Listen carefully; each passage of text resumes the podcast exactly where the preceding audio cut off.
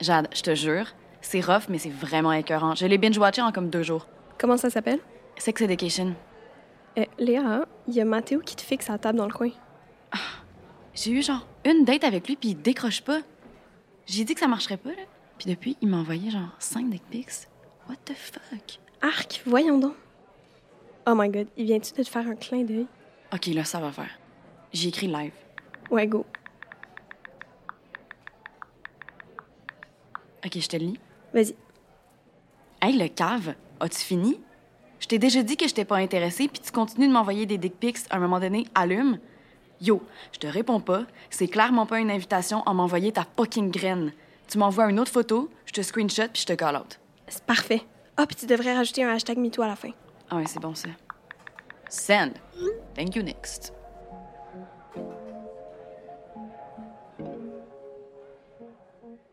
Salut, ici Catherine Brunet. Et Pierre-Luc Funk, ensemble, on anime le balado Contact, une étape à la fois, pour en apprendre plus sur le processus de plainte en cas de violence à caractère sexuel chez les ados. Parce que oui, nous aussi, on a déjà été des ados, puis on va se le dire, même adulte, c'est pas toujours évident les relations, puis c'est normal de se poser des questions quand on vit une situation troublante. On va essayer de démêler tout ça, une étape à la fois.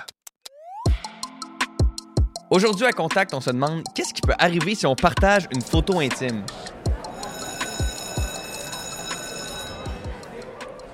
C'est jamais correct de montrer ou même de publier une photo que tu as reçue intime. C'est même pas légal de n'en envoyer une de base. C'est quelque chose d'intime et de privé qui doit rester entre les deux personnes. Puis si ça sort, tu t'exposes à des problèmes avec la justice, ça peut aller plus loin. Là.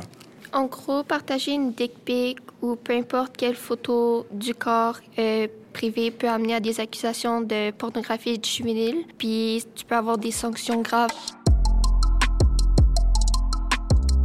Aujourd'hui, pour parler de cet épineux sujet, on a avec nous le policier à la retraite Serge Boivin du programme Sexto et la sexologue et autrice Laurence Desjardins. Euh, Il y a un sujet de plus en plus populaire, puis je pense que c'est normal, c'est le sexto. hein. On entend beaucoup euh, parler de ça récemment, parce que les jeunes ont des cellulaires maintenant euh, de plus en plus jeunes dans leur poche et tout ça. Puis on, on parle de sexto, mais il y a quelque chose même de pas clair dans juste la définition de c'est quoi un sexto. Là, je vous pose la question à vous qui êtes des experts. C'est quoi exactement un sexto? Donc, en fait, c'est n'importe quel euh, message envoyé à quelqu'un incluant du matériel à connotation sexuelle. Donc, ça peut être des mots, ça peut être des images, ça peut être un mime. Euh, donc, des fois, c'est une photo de soi, des fois, c'est une photo de quelqu'un d'autre, des fois, c'est une déclaration d'amour qui va arriver vers une déclaration plutôt sexuelle. Euh, donc, c'est là qu'on va avoir le texto avec le contenu sexuel. Donc, entre deux amoureux qui veulent euh, se flirter, le sexto, c'est une nouvelle façon de se flirter. Hein? Il, y a, il y a 100 ans, on s'écrivait des lettres avec des grands poèmes d'amour. Aujourd'hui, envoyer une lettre, euh, bon, euh, c'est pas très euh, 2021, donc on va sûr, ça se moins vite. C'est moins, c'est moins. C'est- C'est peut-être moins romantique par texto, mais c'est un peu la lettre d'amour d'une certaine époque. Envoyer un nude à son amoureux, à sa personne spéciale, c'est pas tant ça qui est problématique. C'est quand on va perdre le contrôle de cette image-là. C'est-à-dire, quand on l'envoie à notre personne spéciale, si notre personne spéciale ne nous considère pas comme son égal et nous considère comme sa possession, son objet, et que cette personne-là va partager l'image sans notre consentement, ah, il est là le problème. Parce que moi, j'ai consenti à envoyer à ma personne spéciale ce petit nude euh, ou d'envoyer des textos un peu sexy. Euh, mais après ça, si c'est partagé puis que tout le monde se moque de moi à cause de ces paroles-là, c'est là qui est problématique. Ça va être un problème entre adolescents euh, lorsqu'ils perdent le contrôle de leur image.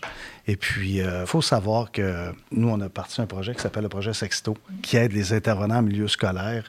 C'est un projet de partenariat entre les services de police, les écoles, et puis euh, le Pour DPCT. sensibiliser les gens, justement. à- Pour sensibiliser les gens, pour faire de la prévention, mais également lorsqu'ils ont perdu le contrôle de leur image, euh, il faut Qu'est-ce savoir... que ça veut dire perdre le contrôle de son image? OK. Euh, quand on parle de sextage, nous, de sexto, euh, on va le définir comme euh, des envois d'images intimes.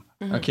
C'est des parties génitales ou euh, des positions sexuelles là, euh, euh, à, à caractère sexuel. Donc, lorsqu'il s'envoie des images comme ça, celui qui en reçoit et qui après les distribue ou euh, les montre aux autres, ben, il commet des infractions judiciaires. Ouais, ça devient de la pornographie ça, juvénile, là, si c'est Exactement. en adolescent. Ben, puis c'est ça parce qu'il peut avoir des conséquences, bon, sur la, tu sais, vous disiez sur la vie des gens, il peut avoir des conséquences psychologiques aussi pour quelqu'un qui vit un partage de, de son image personnelle, j'imagine. Absolument. On l'a vraiment vu euh, avec les grandes célébrités américaines Mhm. qui ont vu leurs euh, nudes, leurs photos nues euh, qui ont été euh, sur les réseaux.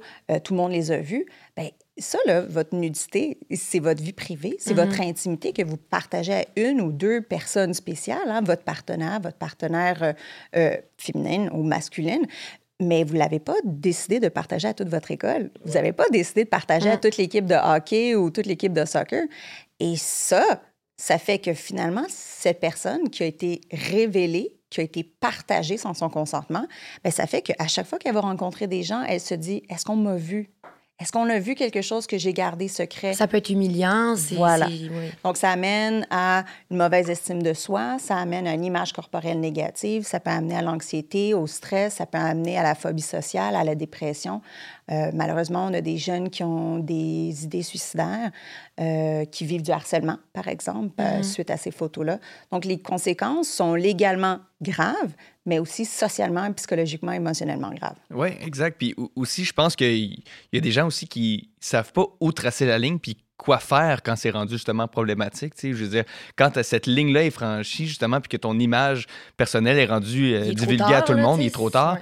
Puis aussi, j'imagine que les gens doivent avoir peur parce que tu te dis, si je veux voir- aller voir la police avec ça, est-ce que je suis obligé de montrer ces photos-là? Est-ce que- est-ce qu'ils vont avoir accès à ça? Il y a, il y a tellement de gêne, j'imagine, qui, euh, qui est mis en, en ligne euh, aussi. Oui. là.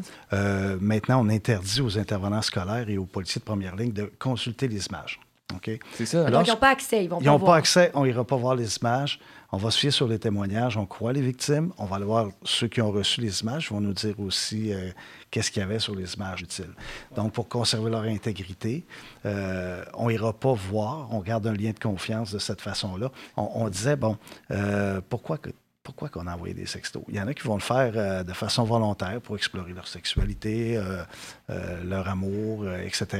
Il y en a qui vont le faire sous la pression. Quand ça fait trois mois que tu te fais demander des images à tous les jours, ça commence à être plus ou moins volontaire. là. On, on commence Ouais. à parler d'harcèlement. Manipulation. Oui, d'autres se font prendre en envoyant une, une image sexée et la personne va la menacer d'en envoyer, de l'envoyer à tout le monde si elle n'en Si on n'en envoie envoie pas, pas d'autres, de plus euh, salé.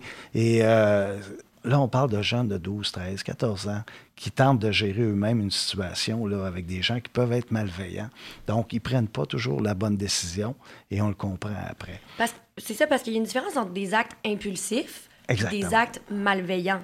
C'est- l'intention derrière qui, qui, qui, qui fait la différence. Et là, pour le déterminer, il faut déterminer l'amorce, la nature, les intentions qui sont derrière ça et l'étendue. Euh, ils sont rendus où, les photos? C'est-tu juste euh, une personne qui l'a? Un groupe, Ça, un- ça va être facile à arrêter la distribution si c'est juste une personne.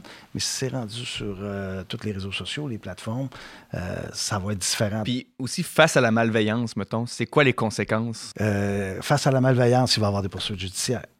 Ah oui. Ça, ça peut aller jusque-là, même, Oui, si c'est mino- absolument. même si c'est des gens mineurs. Mais je trouve ça bien juste de le savoir. Je veux dire, je pense que les gens sont peut-être pas au courant de jusqu'où ça peut mener, justement, que de, de briser l'intimité de quelqu'un. Puis mettons que ça se passe, mettons que ça dérape, j'ai envoyé des photos, ça se retrouve sur Internet.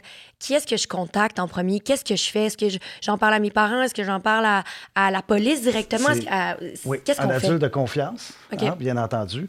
Euh, les intervenants en milieu scolaire sont formés euh, de plus en plus Par pour Sexto, justement, ça. le par projet Sexto, Sexto. exactement. Si, vous- l'adolescent a la chance que son intervenant ait la trousse, a la trousse, puis euh, qu'il puisse démarrer tout de suite l'intervention. Mm-hmm.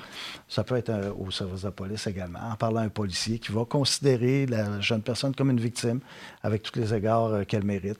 Puis, euh, on va entamer tout de suite un processus pour. Il faut que ça se fasse rapidement. là. On va faire une prise en charge rapide, une bonne cueillette de données, puis on va prendre des mesures qui sont appropriées. Mais j'imagine que ça va être super rassurant aussi de savoir que le désir de rapidité est, est- Oui. est pris en premier lieu parce que j'imagine que ça doit être la pire affaire de te dire comme mais ça va prendre combien de temps? Est-ce qu'il y a plus de monde qui vont être au courant? Est-ce que je vais encore plus mettre la lumière sur ce geste-là? tu sais?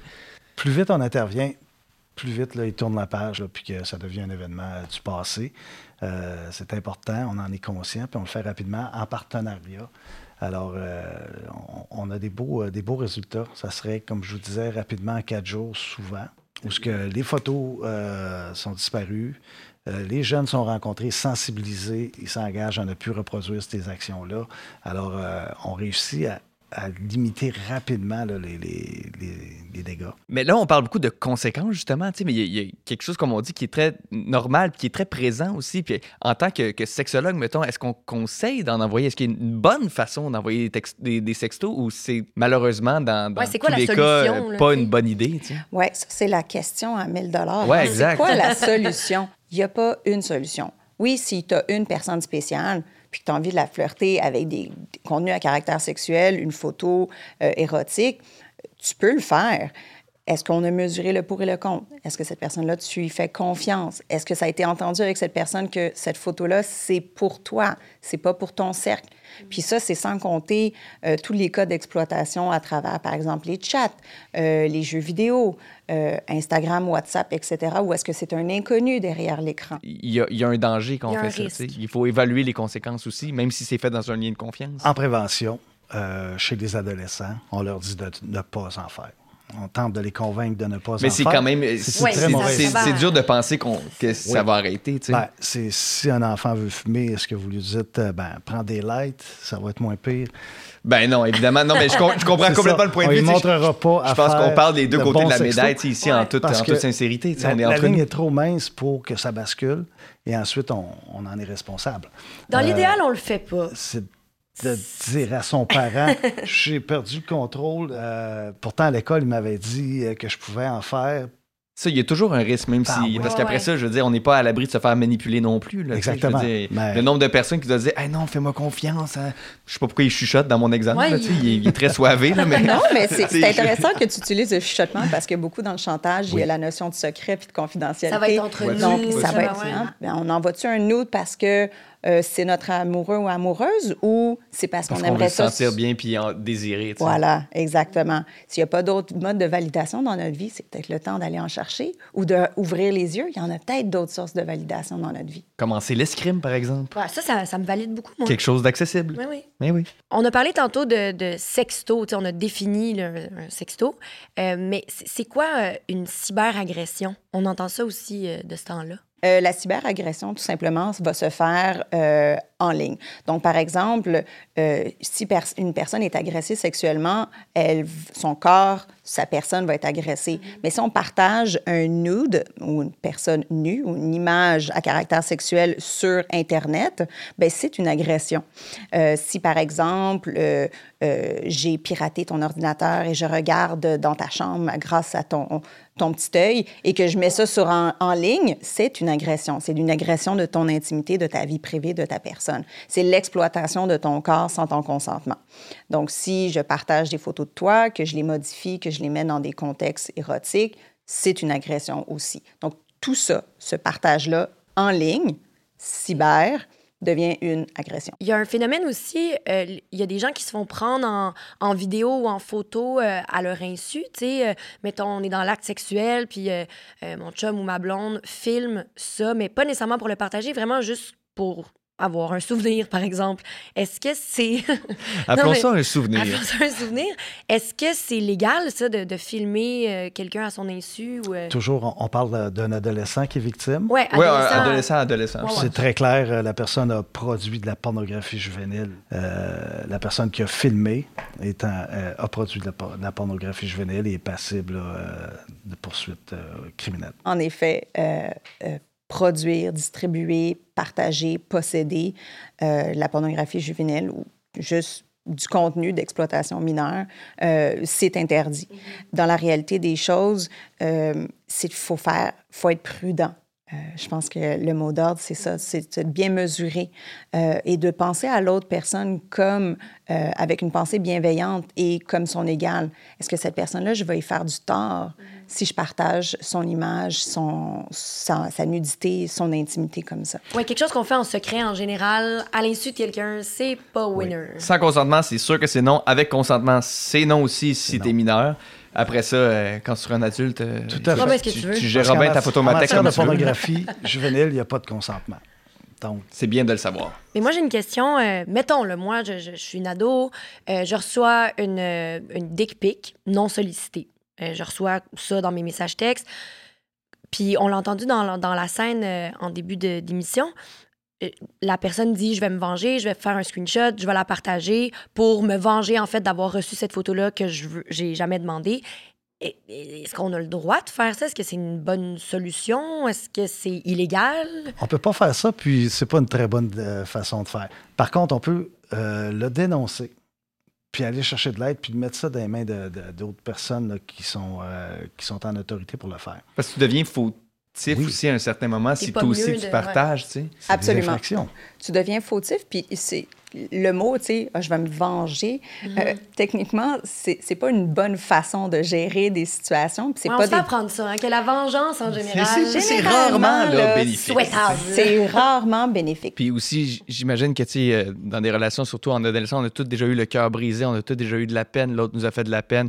Mais je pense que cette peine-là doit être vécue, mais la revanche, de- vouloir se Dieu. venger, de vouloir blesser l'autre avec sait à du quel point c'est contenu intense, là, sexuel. Puis j'imagine que ça, ça doit être ça le réflexe. C'est comme, hey, je me suis fait laisser, j'ai de la peine, je veux me venger. Ben, gars, je vais distribuer, je vais montrer tes photos que tu m'as envoyées, justement parce que on pense plus à l'autre parce qu'on a ce désir-là de vouloir lui faire du mal. Mais je pense qu'il faut vraiment considérer les conséquences. Puis cette peine-là, elle peut exister, mais elle- elle n'a pas existé dans, dans le partage de photos intimes. là.